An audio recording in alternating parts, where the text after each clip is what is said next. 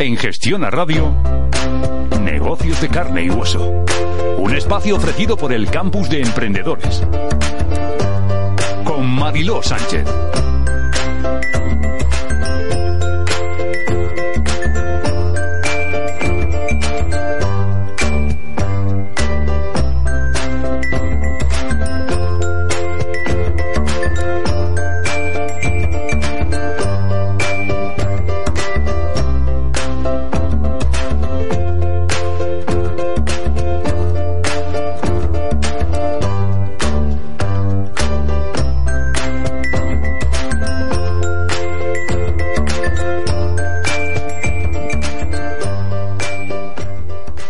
Buenos días.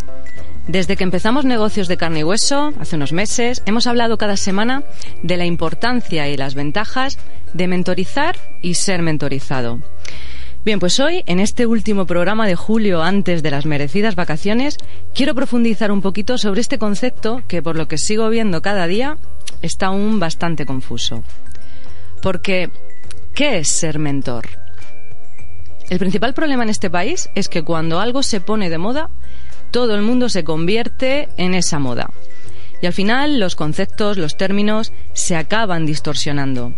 Así que hoy quiero tratar de poner un poco de luz sobre el concepto de ser mentor porque merece la pena. Yo decidí en un momento de mi vida profesional que toda mi experiencia acumulada creando mis propios negocios y ayudando a otros con los suyos, todos mis errores tenían que servir para que otros emprendedores cometieran menos errores que yo y para que sus vidas fueran algo menos duras que la mía. Y así me convertí en mentora, con vocación y de corazón. La verdad es que cuando creé el programa 180 días para el éxito, un programa de mentorización individual para emprendedores y empresarios, lo hice pensando en todo lo que a mí me faltó por el camino, en todo lo que me habría gustado tener o contar a mi lado, y que después de tres carreras y tres máster no conseguí tener ni aprender. Y es que es muy duro tener que aprender a ser empresario a base de errores, del prueba-error, de arruinarte más de una vez, de tocar fondo, de perder tu patrimonio y de dejarte la vida por el camino. Y yo decía, tiene que haber otra manera. Esto no tiene sentido así. ¿Cómo lo hacen los grandes empresarios, los que han conseguido una gran riqueza y una gran vida gracias a sus negocios, a sus empresas? ¿Cómo lo hacen? Pues te doy un dato, querido emprendedor, emprendedora.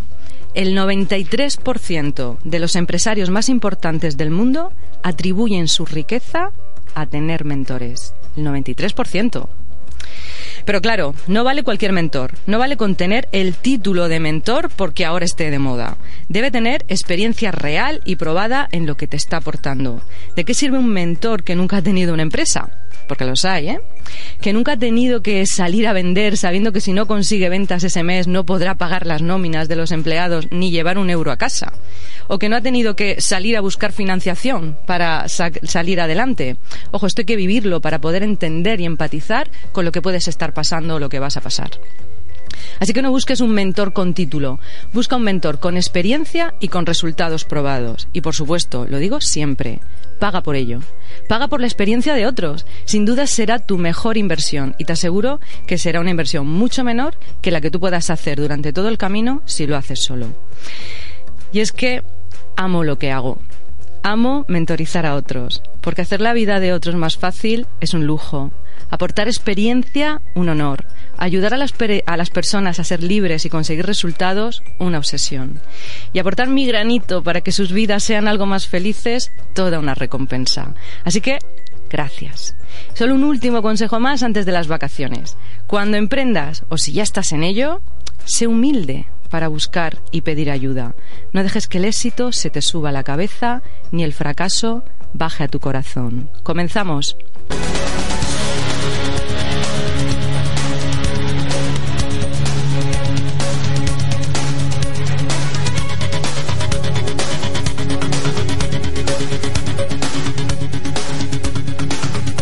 Comenzamos con los contenidos que vamos a compartir durante la próxima hora. Nos lo cuenta nuestra canaria, canaria Arancha Peña. Buenos días, hoy 25 de julio damos inicio a un nuevo programa de negocios de carne y hueso y como todas las semanas comenzamos con nuestro espacio de gestión emocional para emprender. Hoy contaremos con José Ramón Luna, CEO y fundador de Desafío Coaching, experto en ventas, consultor y formador en habilidades comerciales y directivas. Cuenta con una experiencia de más de 20 años en impulso de empresas y con él hablaremos de cómo afrontar el no en las ventas. En nuestro laboratorio de historias de hoy tendremos a Fran Ares, CEO de Glocally, una nueva agencia de comunicación que intenta responder a las necesidades de grandes marcas nacionales para su implantación a nivel local. Hoy hablaremos sobre este nuevo modelo de negocio y de cómo conseguir en tan solo dos años contar con nueve oficinas a nivel nacional y cuatro en Portugal. Contaremos también de nuevo con Tony López, CEO y fundador de Celia, la empresa que está innovando y revolucionando el mundo de las servilletas de papel. Y para finalizar, Radio Mentoring, nuestro consultorio semanal, como siempre, con Marilo Sánchez como fundadora del Campus Emprendedores, empresaria, mentora y experta en estrategia de desarrollo de modelos de negocio y financiación, que continuará dando voz a las historias de nuestros oyentes, sus inquietudes y necesidades respecto a sus proyectos y financiación y que lo hará en compañía de hoy, de nuestro habitual Rodolfo Carpintier, presidente y fundador de DAT, Digital Assets Deployment.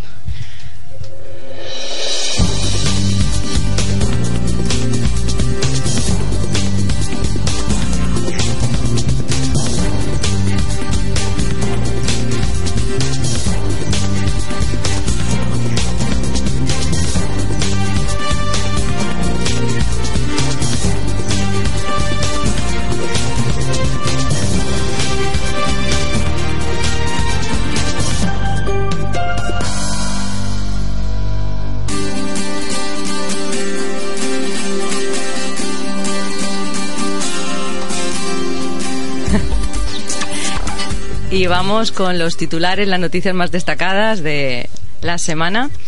El 75% de los impuestos a las empresas de Sánchez caerá sobre los sueldos de los trabajadores. En las últimas semanas, el gobierno de Pedro Sánchez ha anunciado la adopción de distintas medidas fiscales orientadas a disparar significativamente la recaudación de Hacienda. El Ejecutivo ha llegado a hablar de impuestos que no afecten a la economía, sin embargo, todo parece indicar que estas cargas fiscales impuestas a las sociedades mercantiles terminarán afectando a los sueldos de los trabajadores. Según el Ministerio de Trabajo, uno de cada cuatro autónomos está cotizando por encima de sus ingresos. La ministra de Trabajo, Magdalena Valerio, ha trasladado este lunes a la Asociación de Trabajadores Autónomos que la Administración luchará por una reforma del régimen especial de estos trabajadores, especialmente en materia de cotización, ya que uno de cada cuatro autónomos está actualmente cotizando por encima de sus ingresos. La ministra ha destacado la necesidad de adecuar las cotizaciones de los trabajadores autónomos a sus ingresos reales. Casi el 40% de pymes sigue sin conocer la nueva norma de protección de datos. El nuevo Reglamento General de Protección de Datos entró en vigor en toda la Unión Europea el pasado 25 de mayo. Sin embargo, a finales de, junio, de julio los datos señalan que casi 4 de cada 10 pymes españolas aún no tienen conocimiento de esta normativa, según una reciente encuesta realizada por la Agencia Española de Protección de Datos. Las sanciones para las empresas que no cumplan con esta normativa también se han elevado considerablemente, con multas que pueden llegar hasta el 4% de la facturación anual de la empresa. La encuesta refleja la falta de recursos de muchas pymes para poder afrontar las obligaciones de la normativa en materia de protección de datos.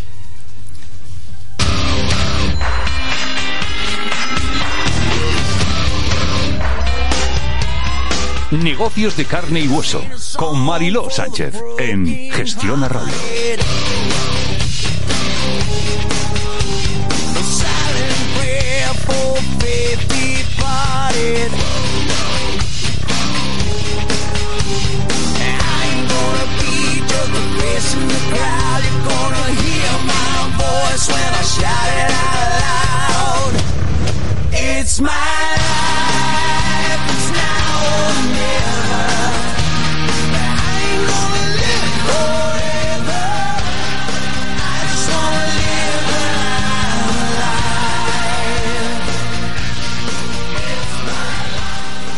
Comenzamos una semana más con nuestro espacio emocional, por llamarlo de alguna manera. Cómo dominamos nuestro cerebro para ponerlo a trabajar a nuestro favor y que nuestros negocios y nuestras empresas vayan mejor.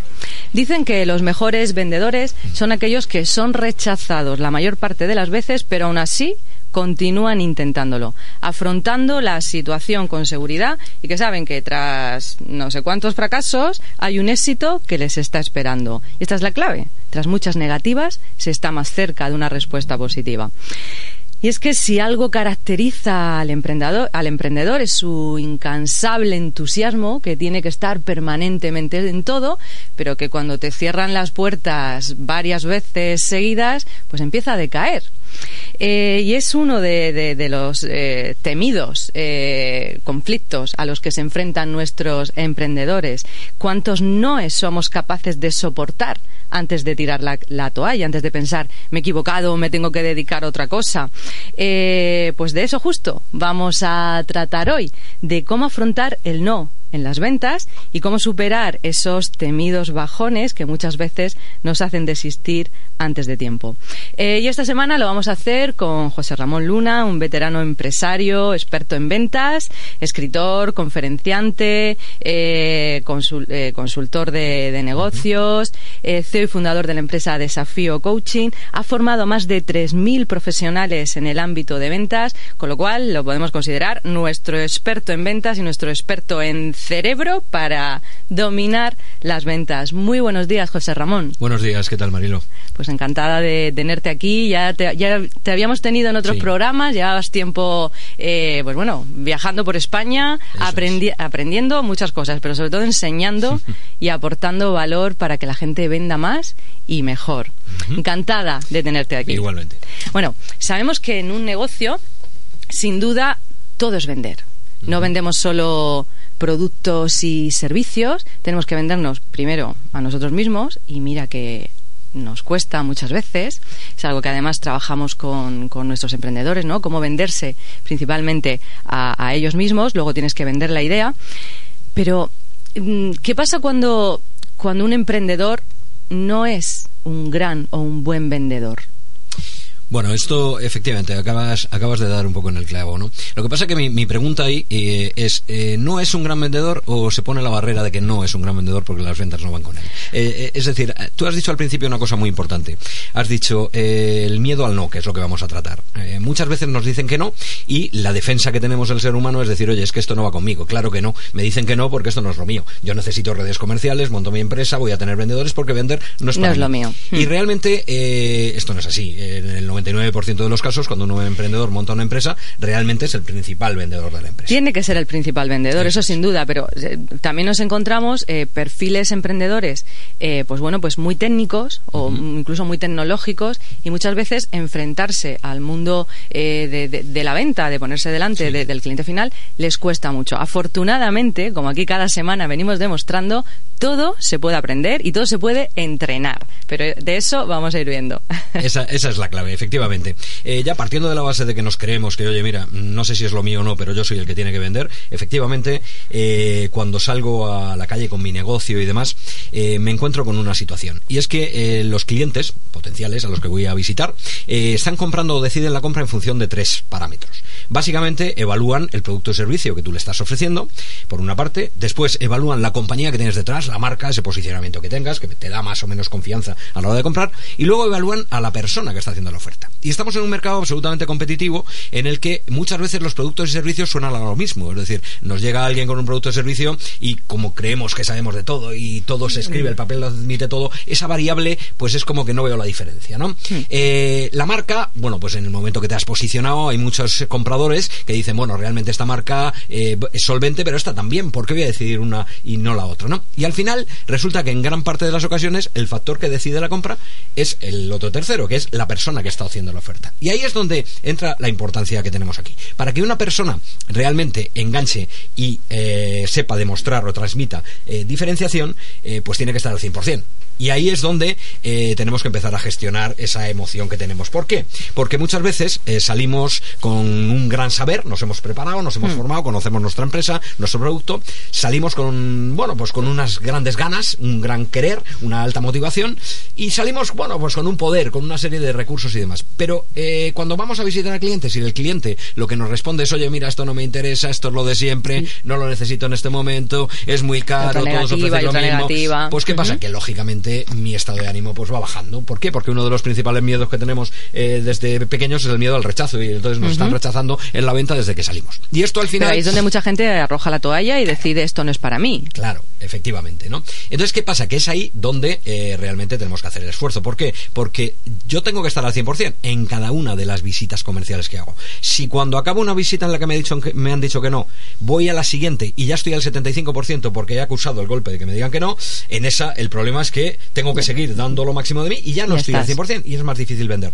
Si además esta me vuelve a decir que no, voy bajando ese porcentaje. Entonces, hace falta un mecanismo, es necesario para poder vender, es- hace falta un mecanismo que me ayude a levantarme cuando me caiga. Y luego hay, hay un dato también que, que es importante eh, destacar eh, de cara a la, a la motivación o desmotivación. Es decir, eh, estadísticamente está demostrado que para que un cliente acabe comprando tu producto o servicio, ha tenido, has tenido que impactar con él un mínimo de siete veces. Eso es, eso con lo es. cual, ostras, no, no te desmotives a la primera, porque eh, es así, es parte del proceso. Estás eh, bienvenido al mundo de la venta. Es así. Efectivamente. Lo que pasa que ahí, en ese dato que has dicho, también es verdad que hay una buena noticia. Lo normal es que cuando vas la segunda vez a un cliente, vas la tercera vez a un cliente, vas la cuarta, tú mismo te vas retroalimentando y te vas motivando porque dicen, oye, si me está atendiendo la cuarta vez, será porque a lo mejor resulta Todavía. que acabo vendiendo. Eh, todo tiene al final su lectura, ¿no? Y, y claro, yo voy a la lectura que te hace o te ayuda a levantarte. Pero lo cierto es que el no se acusa, el no eh, se traduce en que no estás al 100%, no estás al máximo y entonces ya no eres un factor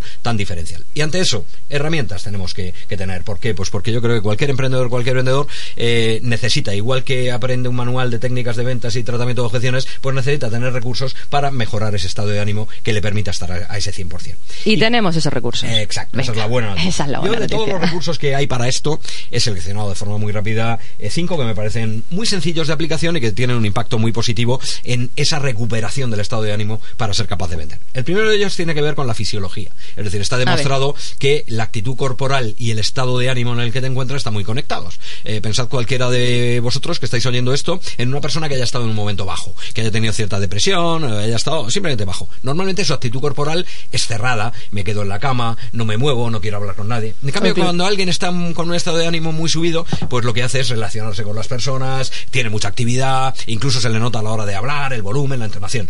Eh, claro, ¿qué pasa? Eh, que si eso es así, la buena noticia es que el proceso inverso también funciona. Es decir, cuando yo vea que está bajando mi motivación y mi estado de ánimo, si yo lo corrijo mi actitud corporal y me pongo en una actitud proactiva, en una actitud abierta, necesariamente eh, voy a mejorar ese estado mental. Es decir, ¿Y cómo corregimos la actitud corporal? directamente fisiológicamente, es decir, abriendo eh, la posición corporal y sobre todo inyectando energía al sistema, haciendo más actividad. Hoy no me apetece visitar a alguien porque estoy bajo, pues tres, Tres. visitas ese día. No me apetece llamar a pues cinco ese día. Y además, la primera visita la haces con un tono de voz y un volumen muy adecuado. Dice, hola, buenos días, soy José Ramón Luna y vengo a verle. Es la mejor visita que usted tiene en el día. ¿Qué puede pasar? Que el cliente dice, me ha tocado el bipolar. Bueno, pues da igual, ¿vale? Pero tú te recuperas. Entonces, la fisiología se alinea mucho con este, con este estado. Después de la fisiología está el lenguaje. Eh, cuando nos venimos abajo, empieza un diálogo interno normalmente que tiene unas frases del tipo, "Joder, es que no eres capaz, es lógico que no te compren, tú no has nacido para esto, no vales para esto. Y claro, todo eso también hay que modificarlo. Lenguaje positivo. Soy capaz. ¿Por qué? Porque he hecho cosas anteriormente que de alguna manera me han salido bien. Igual que he hecho eso bien, esto también lo puedo, lo puedo hacer, ¿no? Tercero, foco y propósito. Piensa siempre para qué estás haciendo las Sin cosas. duda. ¿De acuerdo? Si tú sabes que esto va eh, para darte ese, esos elementos por, por los cuales has montado el negocio, eh, pues de alguna manera lo que vas a conseguir es eh, realimentar ese bajón, diciendo, oye, que esto va para algo que luego me va a dar una satisfacción. No pierdas tu foco. Eh, Exacto. Lo decimos constantemente. Exacto. Y luego, bueno, pues ya por último, relativizar, es decir, algo funciona bien de lo que has hecho. De alguna manera es, has hecho algo bien en tu vida, has montado un negocio, tienes a lo mejor equipo, tienes muchos años de trabajo detrás. Si has hecho algo bien, ¿por qué tienes de alguna manera que pensar que no eres capaz de hacer esto si ya has vencido nuevos retos, no? Y por último, hacerse buenas preguntas. Hacerse A buenas ver, preguntas. ¿Cómo nos hacemos buenas preguntas? Pues mira, eh, realmente cuando algo nos va mal tenemos una tendencia a preguntar y decir, oye, ¿por qué a mí, Dios mío? ¿Eh? ¿Por qué yo soy al que no le compran? Esa es una mala pregunta. Es, oye, ¿qué ha pasado y qué puedo hacer para mejorar la siguiente ocasión? Esa es una buena pregunta. Es decir, cuando tú varías en la forma de preguntarte a ti eh, sobre la experiencia que te ha pasado, coge recursos para que la próxima vez vayas inyectado energía. no buscar justificaciones y hacerse esas buenas preguntas para obtener buenas respuestas. Eso es. pues tenemos un montón de claves para, para esta semana. Bueno, ya, para esta semana, para practicarlas durante todo el verano. Incluso durante toda la vida de eh, ventas, fíjate. Debería ser durante toda la vida, pero ahora hay que ponerlas en Eso marcha es. poquito a poco. Eh, nos quedamos con ellas. José Ramón, seguiremos profundizando en ellas. Muchísimas gracias por tus aportaciones para nuestros emprendedores, para nuestras vidas, para nuestros negocios. Un placer. Nada, placer mío, feliz verano. It's the music that we choose. It's the music that we choose. It's the music that we choose. It's the music that we choose. Yes, the music. Negocios de carne y hueso. Un espacio ofrecido por el campus de emprendedores. En Gestiona Radio. The world is spinning too fast. I'm fine that Nike shoes to keep myself tethered to the days I tried to lose. My mama said, Slow down. you must make your own shoes. Stop dancing to the music I've of gorillas in a happy mood. Keep my groove on. Get the music, get the music, get the music,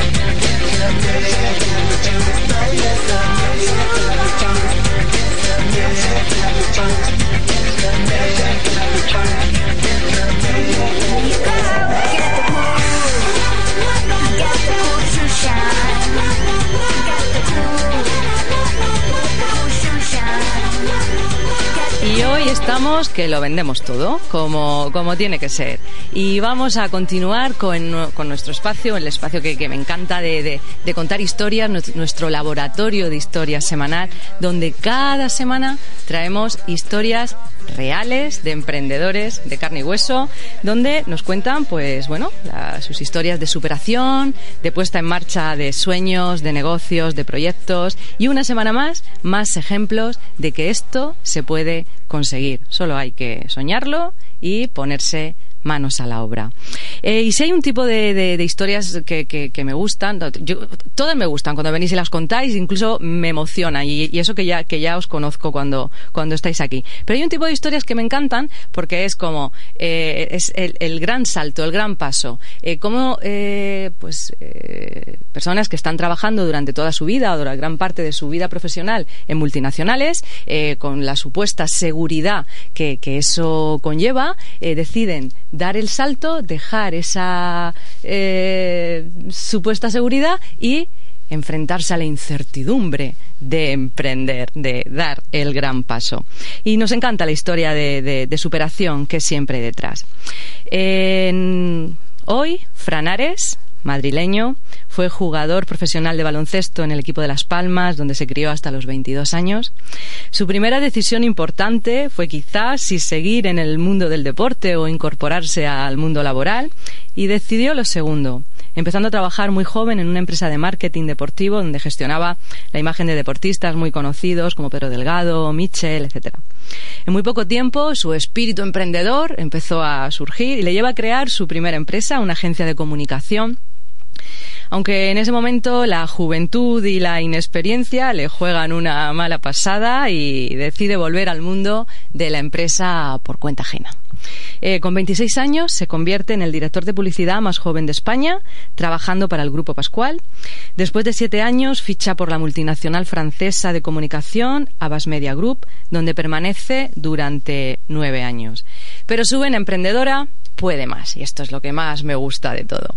Primero, lanzando pequeñas compañías muy interesantes, muy innovadoras, eh, una de ellas V- W Bunker, una aplicación que pulsando cuatro veces una tecla de tu teléfono permite enviar una señal de SOS estés donde estés y a quien tú quieras, una empresa de second screen donde puedes ver un partido y simultáneamente ver lo que está pasando en el vestuario, otra de realidad aumentada, pero decide retomar de nuevo su sueño de juventud, por llamarlo de alguna manera, su agencia de comunicación, pero esta vez con una gran propuesta de valor totalmente diferenciada, con la que grandes compañías con capilaridad a nivel nacional como Carrefour, Leroy Merlin, Decathlon ya han contratado sus servicios.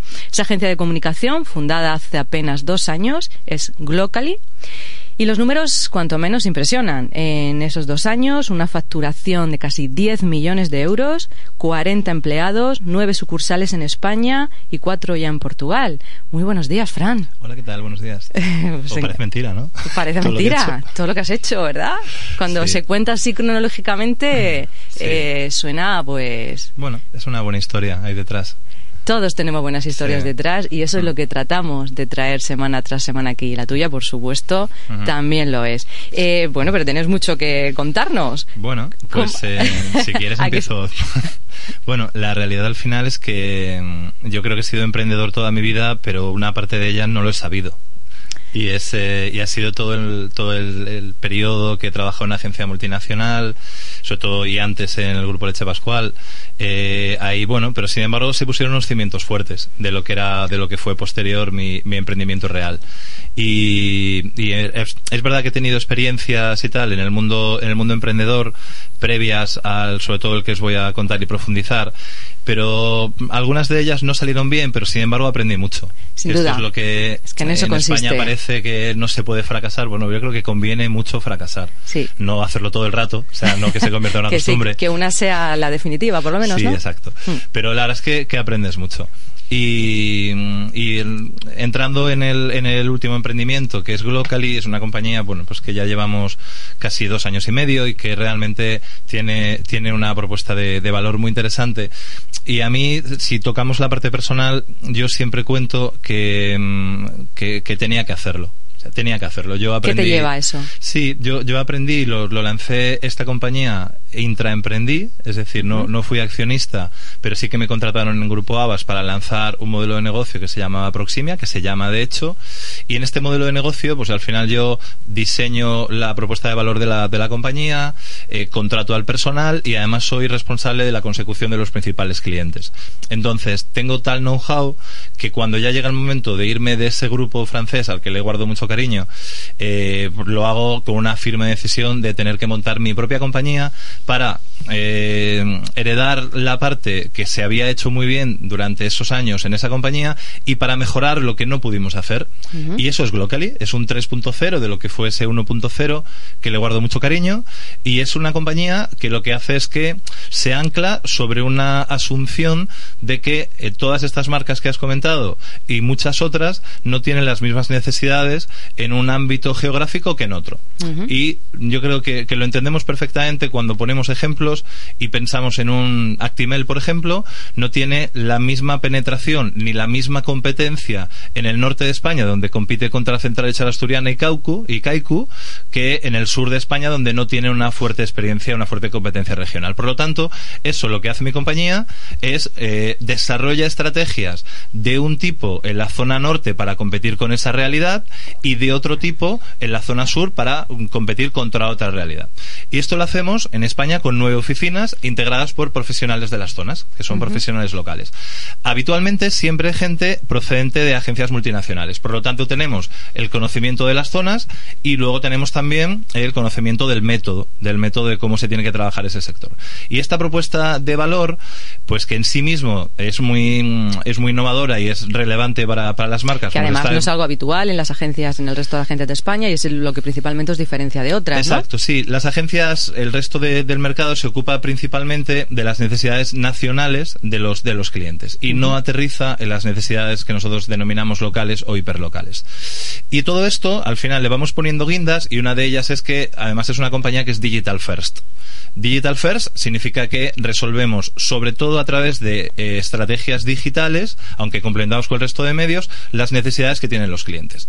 Y esto lo hacemos, es nuestra marca de clase y además estamos formando continuamente a todo nuestro equipo local para que est- estén al día y en la máxima tendencia de todas las principales palancas y disciplinas digitales que hay. Y la verdad es que eso nos da un diferencial tremendamente relevante Sin duda. con, todo, con todo el mercado. ¿Cuáles son las, las claves para en dos años eh, facturar 10 millones de, de euros y, y tener este crecimiento? Porque, a ver, eh, desde luego no es habitual. Llevamos muchos años No. en esto y, evidentemente, No no es- bueno, habitual. También habrás no tenido es. muchísimos obstáculos y muchísimas dificultades, sí, sí. Que, que, por supuesto nos A cuentas mí- también. Pero, bueno, en dos años estos A mí números. el que me diga, el que me diga que hemos tenido suerte o vamos, o sea, nosotros hemos estado esperando en la primera fase al típico motorista que traía el cheque y no llegaba nunca el motorista. No- y no llegaba el motorista y no había forma de que llegara. Pero bueno, la realidad es que pues es una propuesta de valor que tiene sentido, que el mercado abraza y que realmente además también está ejecutada por profesionales de, de primera línea. Porque en este mundo al final tú tienes que tener, tú tienes que saber con quién te juegas tu inversión publicitaria o tu dinero. Y esto se lo, se lo están jugando con gente pues que tenemos todos trayectoria y que, que, que me han acompañado en este sueño, que es, en definitiva es lo que es. Y nos hemos encontrado con dificultades, por supuesto, pero... ¿Cuáles han sido las mayores dificultades? El mayor obstáculo que hayas podido eh, vivir eh, en, en este paso, en este cambio. Bueno, pues de vida. yo siempre cuento que saliendo todo bien tienes dificultades, o sea, imagínate si no, si no salieran las cosas bien. Nosotros arrancamos eh, a los dos meses o 40 días de compañía ganamos el primer concurso, o sea, el primer concurso con siete agencias y nosotros con 40 días de vida de compañía ya empezamos a trabajar con clientes muy grandes, o sea, empresas muy multinacionales y muy grandes que facturan más de mil millones de euros que tuvieron que confiar ciegamente en un emprendedor como yo y que tuvieron que confiar por toda mi trayectoria pasada y que eh, pues yo era una persona que era, que era de fiar y, y eso fueron las, las principales dificultades iniciales fueron esas, o sea, cómo empiezas desde una compañía con muy pocos meses de vida a trabajar para empresas que facturan más de 1.500 millones de euros en España. Claro, o sea, Y esa, bueno, pues la, la superamos mirando a los ojos de la, de la gente que tomaba las decisiones y que luego estaban muy atentos a nuestra evolución y cada vez que teníamos un cliente nuevo o un nuevo acuerdo, les poníamos un email y le decíamos, oye, que sepas que hemos empezado a trabajar para Decathlon. Y se ponían muy contentos y nos, y nos acompañaron en ese, en ese desarrollo. Y las otras dificultades al final, pues tienen que ver, bueno, pues con el propio desarrollo de la, de la compañía, con que tienes incertidumbres para poder empezar a ganar clientes, porque tienes que construir una, Una pues eso, un respeto, eh. una estructura, tienes que seguir invirtiendo mucho, pero bueno, la verdad es que nos ha salido, nos ha salido todo bien. Y luego tenemos una gran, una gran fortuna y es que mm, ganamos prácticamente nueve de cada diez clientes en los que concursamos bueno. eh, entran parte en- empiezan a formar parte de nuestra cartera de clientes. Y eso yo creo que con un ratio de ese, de ese estilo superas todas las adversidades. O sea, me quedo siempre con el vaso medio lleno. Pues bueno, yo creo que has dado también con una clave Mm. eh, de, de ese éxito, y es que desde que naces, desde que nacéis, estáis compitiendo con los grandes y con mentalidad de grande. Mm. Sí, sí. Y eso al final pues te hace estar ahí y, y- y poder estar Sí. en esas cifras. ¿Cuál es el siguiente reto, el siguiente paso de Glocally? ¿Hacia dónde vamos? Bueno, pues eh, acabamos de firmar un contrato, un contrato de una colaboración industrial muy interesante con la agencia Grupem, que es, pertenece al grupo multinacional líder mundial de, de publicidad, que es WPP. Y creo que tenemos un reto tremendo porque tenemos que trasladar todo nuestro valor a su cartera de clientes, que son clientes importantísimos. O sea, trabajan, pues, no sé, Vodafone, Danone, Ford, eh, Mazda, Toyota, o sea, realmente clientes de que junto con los clientes que ya llevamos nosotros pensamos que podemos tener tener un valor. Y luego tenemos un reto muy grande, pero este es El- para el año para el año que viene. El gran reto. Bueno, el gran reto es que una vez validada nuestra propuesta de valor en España y en Portugal, nos tenemos que lanzar eh, fuera de España y nos vamos a ir a LATAM.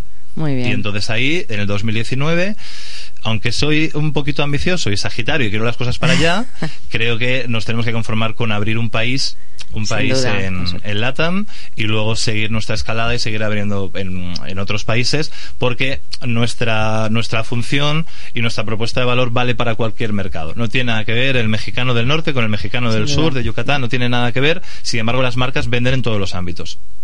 Bueno, pues con esos retos y con este, con este logro Hmm. tan enorme conseguido y siguiendo pensando en grande, grande como tú, eh, muchas gracias por haber Encantado, compartido la historia. Seguiremos contando más éxitos de, de Glocally y contando contigo. Muchas gracias, Ojalá. Fran. Muchas gracias. Un placer. Pienso que un sueño parecido no volverá más.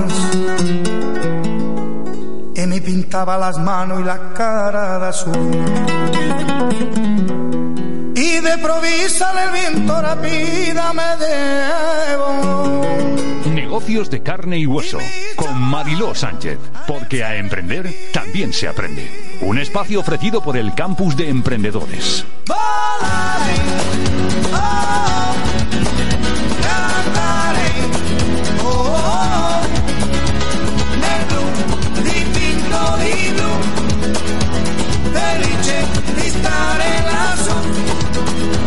y volando, volando feliz me encuentro más alto, más alto que el sol.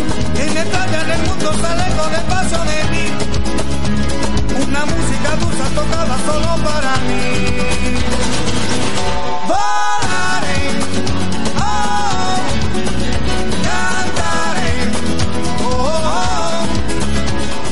continuamos con más historias de carne y hueso, con más emprendedores. Ahora un sector totalmente distinto. Esto, vamos, la variedad de este programa ya como tiene que ser. Ahora nos vamos al mundo de la celulosa. Eh, hace, una hace una semana estuvimos aquí a Tony López, CEO y fundador de Celia, una fábrica de servilletas con una propuesta única y diferente. Eh, y bueno, nos adentró en este mundo y nos quedamos con ganas de, de profundizar y de saber un poquito más. Tony es murciano, enamorado de su familia, que está aquí con nosotros, que ha aprovechado además en el viaje de papá a Madrid para que le lleven al Warner, que me he enterado de todo. Mientras que él va a visitar clientes, que coste. Eh, pues bueno, esta vez no nos has traído la guitarra, pero está pendiente también, ¿eh? Queda ahí para el próximo curso. Siempre con su guitarra en la mano, eh, con sus ganas de, de armar lío del bueno. Es emprendedor de raza, de vocación. Hace tres años, sin saber nada del mundo de la celulosa, junto con su socio, decide crear una fábrica donde la innovación y el cuidado en los pequeños detalles y sobre todo en la imagen están creando la diferencia y están consiguiendo cambiar la percepción de un producto pues tan habitual y cotidiano para todos eh, como son las servilletas que tenemos eh, en casa. Y, nos muestra lo que se puede eh, hacer para llegar al consumidor para que te elija a ti frente a otras ofertas en- que tienen el lineal del supermercado, cómo hacer que nos elija a nosotros, porque como él dice, la que compra no es otra que María, y hay que conocer muy bien a María. Buenos días, eh, Tony. Eh, buenos días. Bueno, eh, efectivamente, el otro día, encantado de estar de nuevo con vosotros.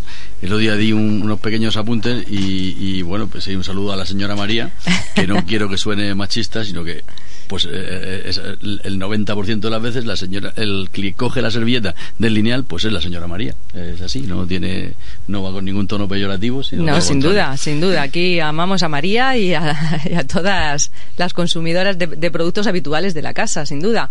Eh, esto es lo que os ha, os ha hecho diferentes. Bueno, tú nos contabas ya que eres eh, un emprendedor de raza. ¿Qué es eso de ser un emprendedor de, de raza, de, de los de nacimiento que decías? Pues mira, esto cuando tú vas tomando conciencia de, de- la persona que te estás convirtiendo, miras a tu alrededor y ves que tu padre, tu tío, el otro tío, eh, tu madre, nunca han trabajado por cuenta ajena, sino que se, pues, aquí hay algo, ¿no? Aquí hay algo genético.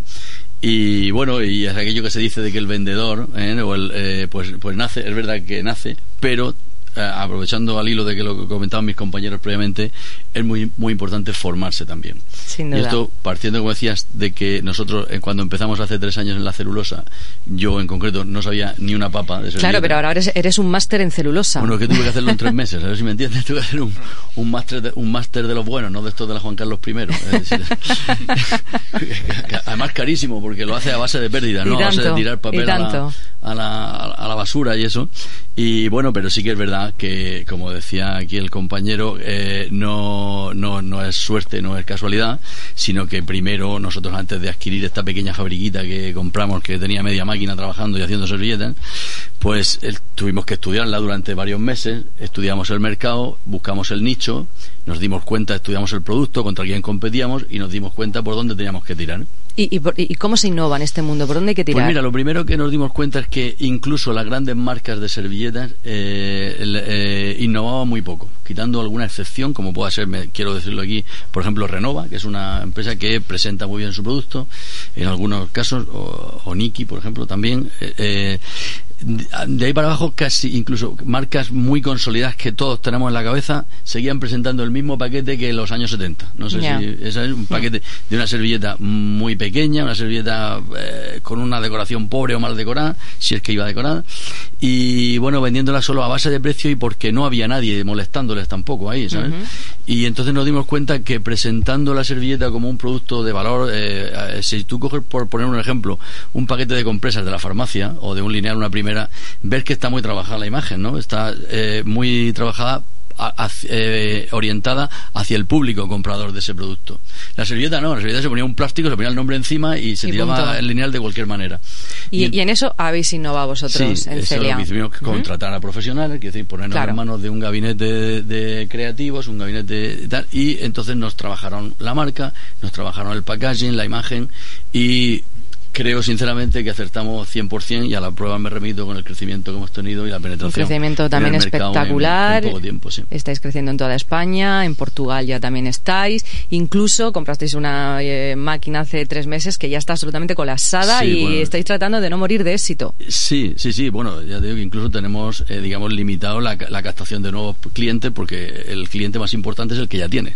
Es- hay que respetarlo, hay que suministrarle y, y entonces ahora mismo el, el éxito de esta nueva máquina que crea otra, otra serie de referencias que no hacíamos hasta ahora nos ha sorprendido hasta el punto de que bueno, en menos de tres meses se ha copado su producción y necesitamos incorporar otra nueva inversión que ya está en camino ya para, para seguir creciendo y, y poder pues y seguir implantando nuestra marca y dándole leña pues a esos que no se mueven ¿Cuál ha sido la mayor, el mayor obstáculo que te has encontrado en esta fase? Pero tú llevas, evidentemente, toda la vida en el mundo de la empresa. lo, lo comentaba el señor Luna al principio eh, cuando vas a vender necesitan saber quién eres y quién está detrás o sea Claro. la confianza de que el nuevo el cliente cuando tú vas a vender todo el mundo tiene servilletas eres el Claro. último que llega y tu cliente ya compra servilletas no no las has inventado tú entonces vale sí me gusta el producto pero tú quién eres me vas a dejar tirado al segundo camión, me vas a dejar tirado en el segundo pedido. Entonces tienen que saber la solvencia de la empresa y la seriedad, eso es fundamental. Entonces cuando eso lo vas ganando, todo el resto del recorrido es más fácil. Es como empujar un coche desde cero, que está en punto muerto. Al principio cuesta mucho, cuando el coche ya rueda, pues con, un, con una Un mano ya va. lo llevas. Y esa fue la, la dificultad mayor, efectivamente. Y superada, superada por lo que se ve. Pienso que sí, pero bueno, ya hay otro reto. Quiero decir, cuando ¿Cuál tú es? de- pues, pues cuando incorporas otra nueva máquina que aumenta tu capacidad de producción, pues el reto es venderla y agotarla. Pues Ya por vamos, la siguiente. Pues vamos a por ello y vamos a por la siguiente. Muy bien. Muchísimas gracias, Tony, por volver a compartir con nosotros tus éxitos, tus obstáculos superados, eh, porque al final nos sirven de ejemplo para muchos, eh, para muchos más emprendedores. Muchas y gracias a y felicidades por esta familia maravillosa que ha venido a visitarnos y que no se atreven a saludar en el micro. Oye, que yo hace unos meses también pensaba que esto mordía, ¿eh? O sea que, que tranquilas. A ver si alguna me sale locutora de radio. Muchas gracias. A vosotros.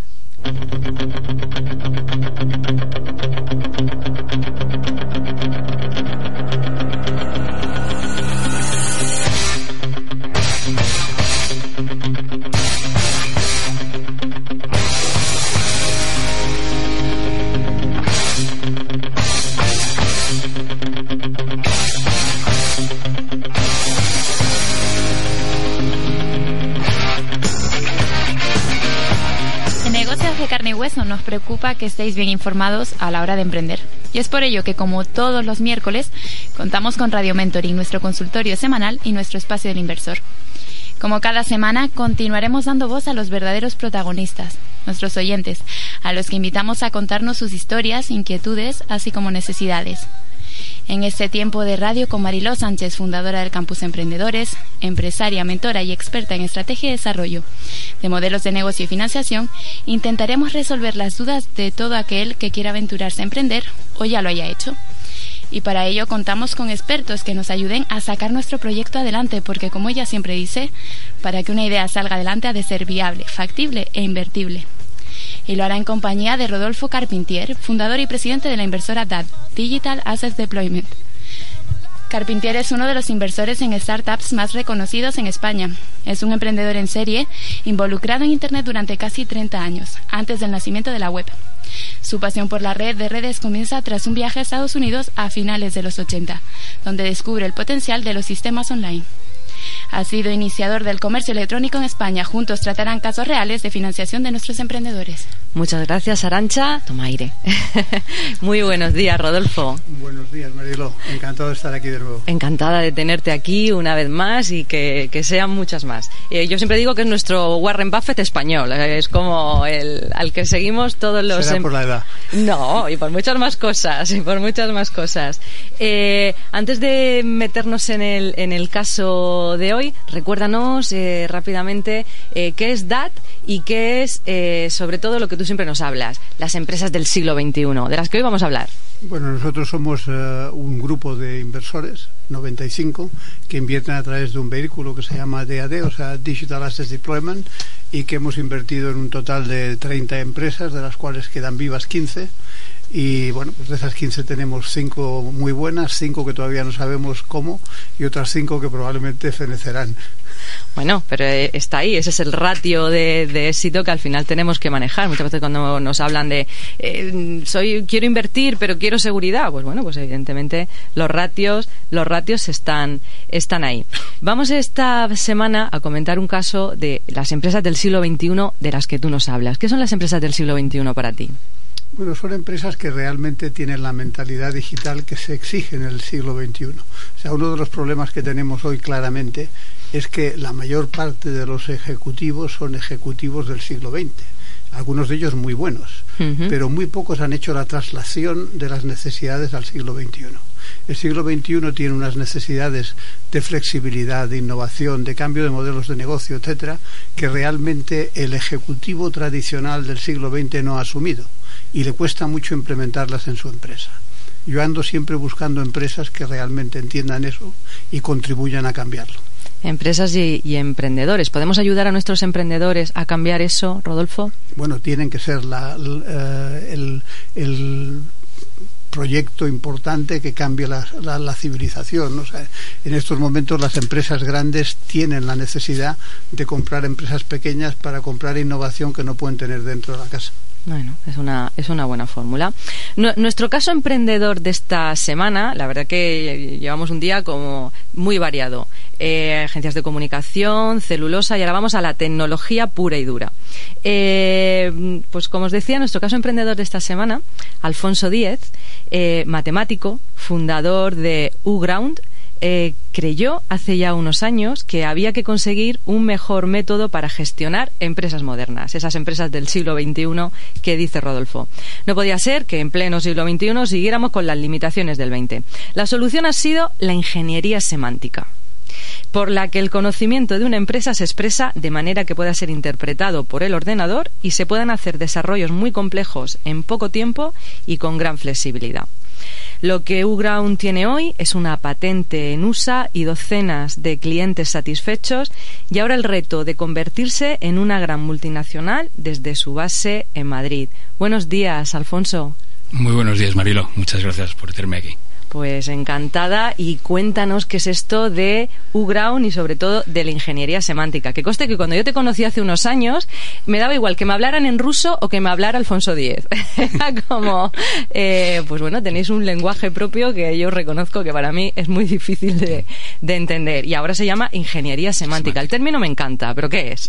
Pues eh, bueno, la ingeniería semántica, eh, bueno, es que a nosotros nos ha costado también entender lo que hacíamos. Bueno, menos mal, que- menos mal. Porque detrás de lo que nosotros hacíamos había mucha ciencia nueva que nos ha costado desarrollar y somos una empresa con una base científica de, de investigación profunda y nos ha costado realmente entender cuál era el producto final que estábamos fabricando.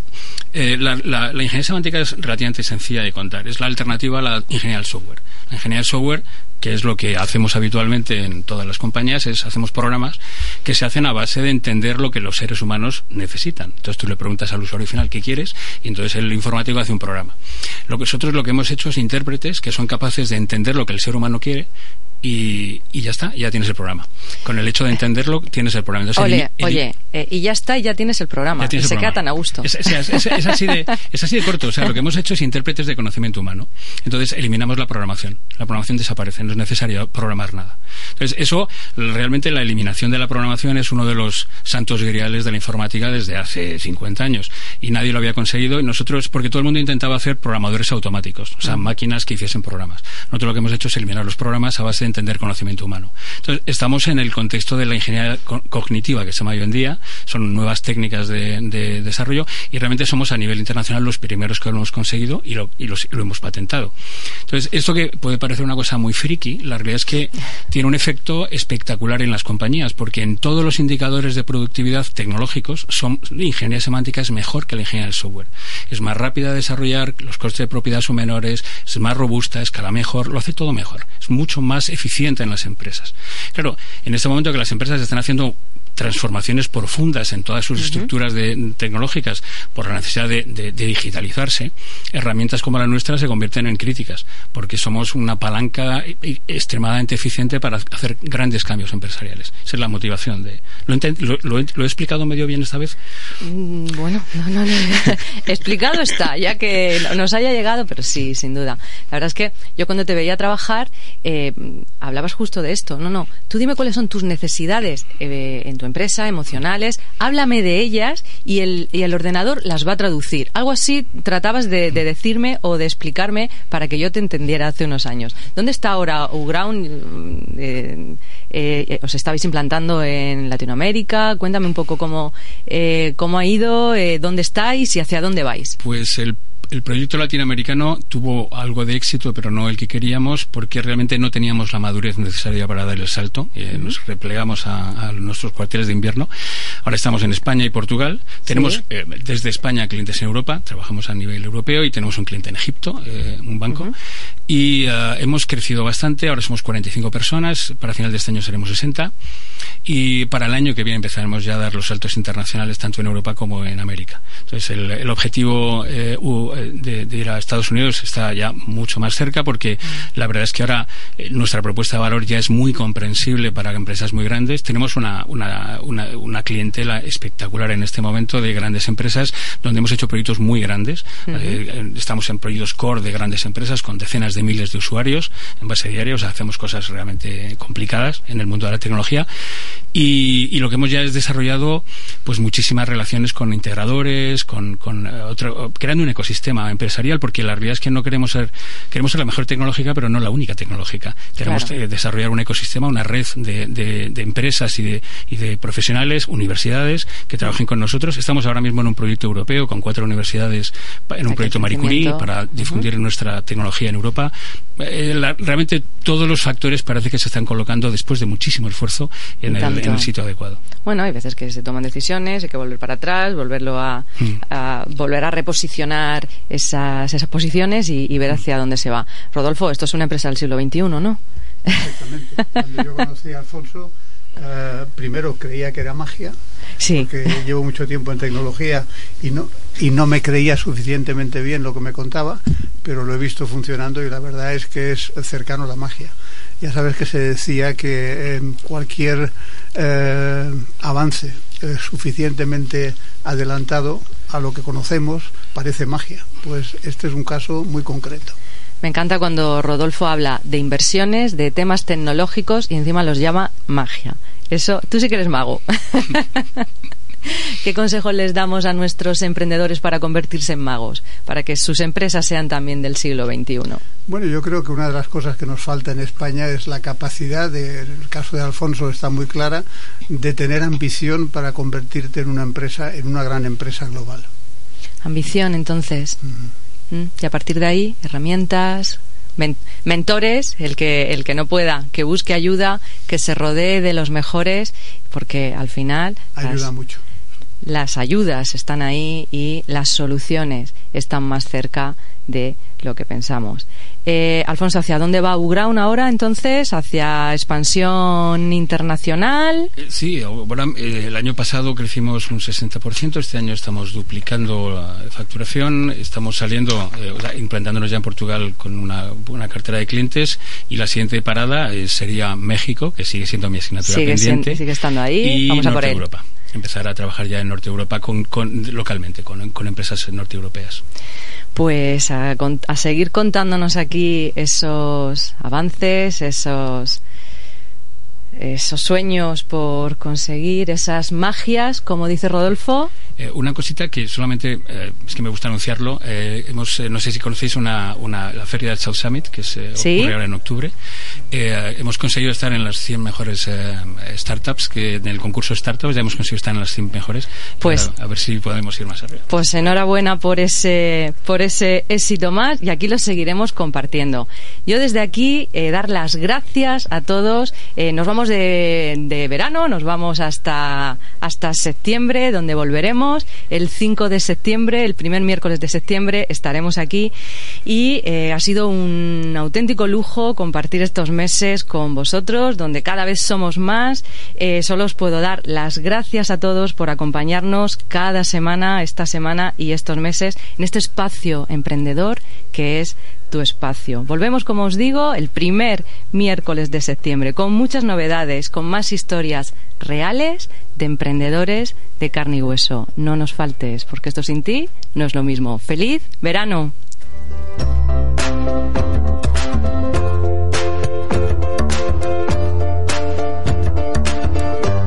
Negocios de carne y hueso con Mariló Sánchez en Gestiona Radio.